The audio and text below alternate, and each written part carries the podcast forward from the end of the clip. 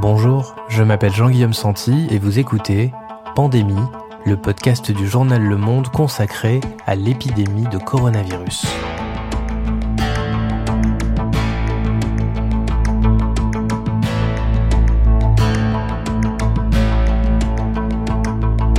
Aujourd'hui, comment nos sociétés peuvent-elles sortir d'un confinement généralisé?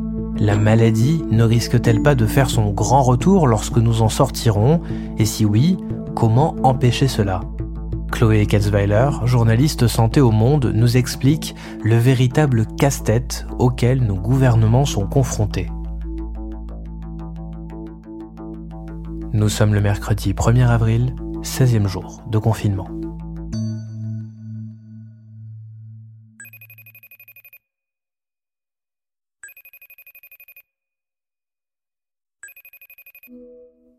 Allô Chloé, c'est Jean-Guillaume, est-ce que tu m'entends? Oui, bonjour Jean-Guillaume.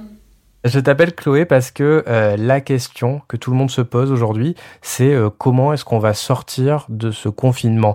Il devrait durer a priori autour de 45 jours selon les experts. Est-ce que ça suffit en fait à dépasser le, le pic épidémique, comme on dit, et ensuite c'est bon, on peut déconfiner tout le monde assez librement?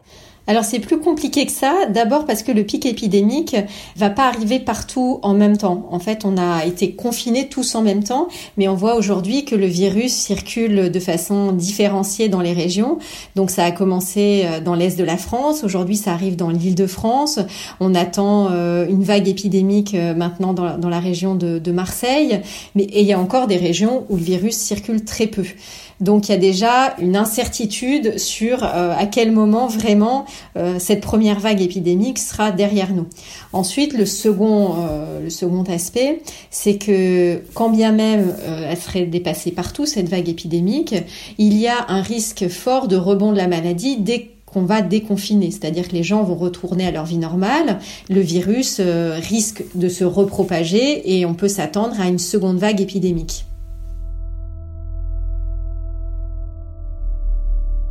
Donc ça veut dire qu'après ce confinement, il n'y a pas de cas dans lequel on va pouvoir reprendre une vie normale. On va forcément rester dans un après euh, qui va euh, conserver des mesures de confinement, c'est ça? Aujourd'hui, heureusement, les, scientifiques euh, travaillent pour essayer de mettre au point des, traitements. Euh, l'idéal, euh, puisque c'est le, plus rapide, serait de trouver un médicament qui permette de soigner les malades du Covid. Donc aujourd'hui, il y a un grand essai clinique qui est en cours au niveau européen pour tester quatre médicaments. Certains sont déjà autorisés pour d'autres maladies et on espère qu'ils pourraient aussi avoir un effet sur le Covid. Dans ce cas-là, ça serait moins grave d'avoir euh, une seconde vague avec des, patients qui, s'infectent, puisqu'à ce moment-là, on pourrait les soigner. Une autre possibilité, mais là qui est beaucoup plus lointaine, c'est de mettre au point un vaccin. Il y a beaucoup de laboratoires pharmaceutiques qui ont lancé des programmes de recherche, qui ont annoncé euh, parfois des, des premiers essais chez l'homme, mais le développement d'un vaccin, ça prend 12, 18 mois, et encore, ça, c'est une échelle de temps extrêmement rapide. Donc là, Chloé, on parle de traitement ou de vaccin, mais ça reste encore pour l'heure euh, hypothétique. Est-ce qu'il y a euh, une autre possibilité, même sans traitement ni vaccin, où l'on pourrait éventuellement retrouver euh, notre vie d'avant, après le confinement? La vie d'avant, elle pourrait revenir si on avait entre-temps développé une immunité collective, c'est-à-dire une protection collective contre ce virus. Est-ce que tu peux juste nous, nous, expliquer ce que ça veut dire en fait concrètement l'immunité collective? Alors pour comprendre l'immunité collective, il faut déjà comprendre ce que c'est que l'immunité individuelle. C'est quand on acquiert une protection contre une maladie qu'on a déjà contractée dans ce cas-là, on développe des, anticorps et ces anticorps persistent un certain temps euh, dans l'organisme et nous protègent contre une nouvelle infection. Donc, euh, si on est à nouveau exposé euh, au même, même virus, voilà, on développera une forme atténuée de la maladie ou pas du tout, ce qui nous permet d'avoir aujourd'hui tous des armes pour combattre tout un tas de maladies auxquelles on est exposé tout au long de l'année. Et pourquoi cette immunité individuelle que l'on acquiert donc en étant euh, exposé euh, aux maladies, pourquoi c'est important à l'échelle collective? C'est important parce que une fois qu'on a développé notre notre immunité, ça veut dire qu'on ne peut plus être euh, contagieux. En tout cas, on voilà, on n'excrète plus de, virus, on n'est plus un agent transmetteur, ce qui freine évidemment beaucoup la circulation du virus et l'infection de, notre entourage. On estime aujourd'hui que pour atteindre ce, cette immunité collective, il faut au moins que 50 à 60% de la population ait été infectée, et c'est aussi le principe des, vaccins. C'est pour ça qu'on recommande des, des, vaccinations à une grande partie de la population pour permettre à ceux qui sont plus fragiles et qui peut-être parfois ne peuvent pas être vaccinés d'être quand même protégés par leurs proches. Donc si je comprends bien, dans ce cas-là, le virus arrête de se transmettre parce qu'il n'y a plus assez euh, d'hôtes quelque part pour pouvoir se transmettre euh, à l'échelle d'une société d'individu à individu. Est-ce que ce scénario-là, en l'état actuel des choses, il est probable aujourd'hui? Aujourd'hui, il y a beaucoup, beaucoup d'incertitudes sur cette euh, immunité collective parce qu'on ne sait pas exactement quelle est la proportion de la population qui a déjà été infectée. Dans le cas du Covid-19, on pense, mais on n'en est pas certain, que beaucoup de porteurs sont asymptomatiques, donc beaucoup de malades s'ignorent en quelque sorte. Donc on a aujourd'hui une vision très partielle de la situation. Donc on ne sait pas si euh, c'est seulement 5% de la population qui a été immunisée dans les régions où le virus a beaucoup circulé, ou si cette proportion est déjà beaucoup plus élevée et pourrait nous laisser espérer une immunité collective dans pas trop longtemps. Donc euh, aujourd'hui, ce scénario reste quand même assez improbable, mais il faudra attendre des études plus poussées sur euh, de larges populations pour savoir exactement qui a été immunisé et qui ne l'est pas. Et est-ce qu'on est euh, seulement certain, Chloé, qu'une fois qu'on a attrapé la maladie, on est vraiment immunisé contre elle? C'est le cas pour la totalité des maladies infectieuses. Une fois qu'on a des anticorps, on est effectivement protégé. Après, il y a toujours beaucoup d'incertitudes. C'est une maladie nouvelle. Il est possible que les anticorps euh, soient pas à un niveau suffisamment élevé ou qu'ils ne persistent pas assez longtemps pour nous assurer une protection durable. Ok, donc ces scénarios, ils se basent sur des espoirs en fait assez euh, lointains par rapport au, temps qu'on vit là du confinement. Espoir qu'on trouve un traitement, espoir euh, qu'on ait une immunité collective d'ici là. Est-ce qu'on a des solutions euh, plus immédiates, Chloé, dans le cas où, ben non, au bout de 45 jours, on n'est toujours pas immunisé collectivement et non, on n'a toujours pas de vaccin ni de traitement? Les épidémiologistes ont imaginé d'autres solutions pour euh, sortir du confinement, euh, qui ne peut pas s'éterniser non plus euh, au-delà de, quelques semaines, quelques mois. Et la première stratégie qu'ils ont imaginée, ça s'appelle le stop and go. Donc ça veut dire qu'une fois qu'on a aplati la, la, première vague épidémique pour permettre au système de santé d'encaisser tous les malades sérieux, on relâche la population euh, qui à nouveau euh, voilà retrouve retrouve sa vie d'avant, mais retrouve aussi sa vie d'avant avec le virus et donc recommence à se contaminer. Et au bout d'un certain temps, on a à nouveau une vague qui remonte avec euh, davantage de malades, davantage de cas graves qui se retrouvent à l'hôpital.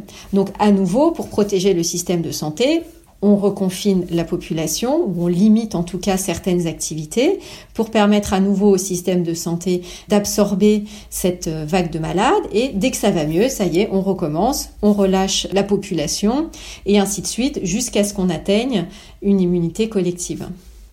Ok, donc euh, on relâche et on reconfine euh, autant de fois qu'il faut euh, pendant des mois, des mois et des mois jusqu'à ce que la population ait une immunité collective. Alors ça, c'est encore une, une, grande question. C'est la première fois qu'on réfléchit sérieusement à pouvoir mettre en œuvre ce genre de stratégie.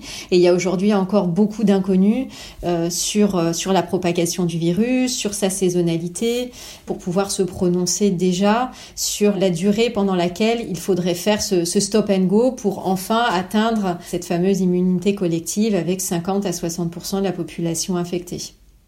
Est-ce qu'il est, euh, crédible et est-ce qu'il est euh, optimal, on va dire, pour euh, le gouvernement, pour l'État français à mettre en place ce scénario? C'est sans doute un des scénarios auxquels les, gouvernements réfléchissent, ou en tout cas ça fait partie de ceux qu'on leur a présentés comme solution possible pour le, le déconfinement. Mais qui marche sur le papier, ça marche pas forcément sur euh, voilà dans la vie réelle. Les gens au bout d'un moment vont, vont, se lasser. On voit bien que le confinement c'est compliqué, surtout pour des, des, populations qui sont habituées à une, une, grande liberté. On voit que politiquement c'est très tendu, l'économie peut pas repartir, euh, on arrête tout, on recommence. Ça pose plein de, de questions sur notre vie et, et ça rend les choses extrêmement compliquées à mettre en œuvre pour pour des gouvernements.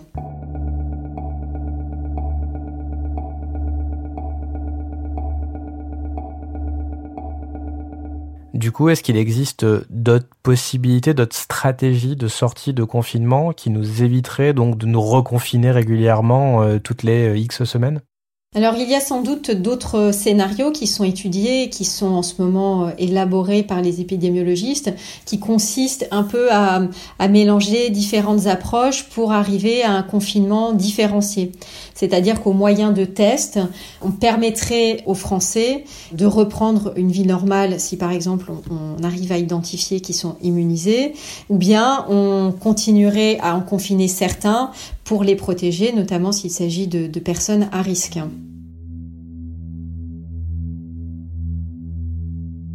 Et qu'est-ce qui se passe, Chloé, si on identifie euh, euh, un nouveau foyer épidémique dans un département français qui démarre? Il est possible, mais là encore, c'est que des suppositions. Il y a beaucoup d'experts qui travaillent sur ces questions et qui se, se creusent la tête tous les jours pour savoir comment faire. Euh, une des solutions qui a, qui a, déjà été appliquée, c'est celle des clusters au début de l'épidémie en France. Euh, par exemple, dans l'Oise, on s'est efforcé de repérer tous les patients zéro, c'est-à-dire les, les, les, premiers cas qui ont pu ensuite essaimer le, le, virus dans leur entourage, de remonter cette chaîne de contact et puis ensuite d'identifier le, le statut de ces contacts? Est-ce qu'ils sont positifs, c'est-à-dire est-ce qu'ils ont déjà été immunisés, ou est-ce que, au contraire, ils sont encore euh, naïfs, comme on dit, c'est-à-dire qu'ils n'ont pas attrapé la, la, maladie? Et auquel cas, ben voilà, ceux qui sont naïfs, on, leur, on les reconfine chez eux pendant un certain temps, et ceux qui sont déjà immunisés, bon bah, ils peuvent euh, rester euh, et mener leur vie tranquillement. Mais voilà, c'est des scénarios qui sont euh, encore en chantier et qui sont, on le voit bien, extrêmement difficiles à mettre en œuvre. Donc toute la question, c'est est-ce qu'on va pouvoir euh, passer aussi simplement que ça du, du papier à la réalité?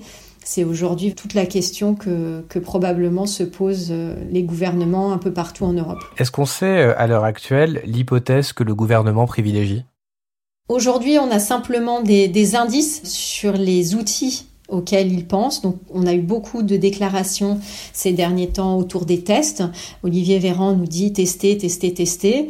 Euh, il y a encore quelques jours, euh, lors d'une conférence de presse euh, donnée par Édouard Philippe et Olivier Véran, également la question des tests a été mise en avant.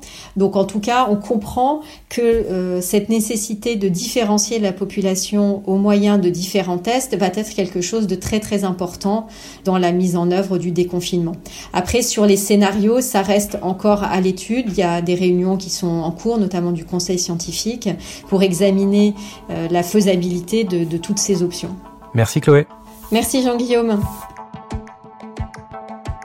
Depuis notre enregistrement, Édouard Philippe a commencé à donner quelques contours plus précis de ce qui nous attend.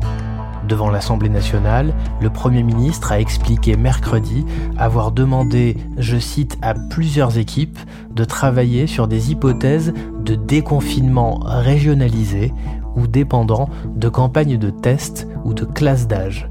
L'hypothèse d'un déconfinement différencié semble donc aujourd'hui plus probable, mais elle reste hautement incertaine.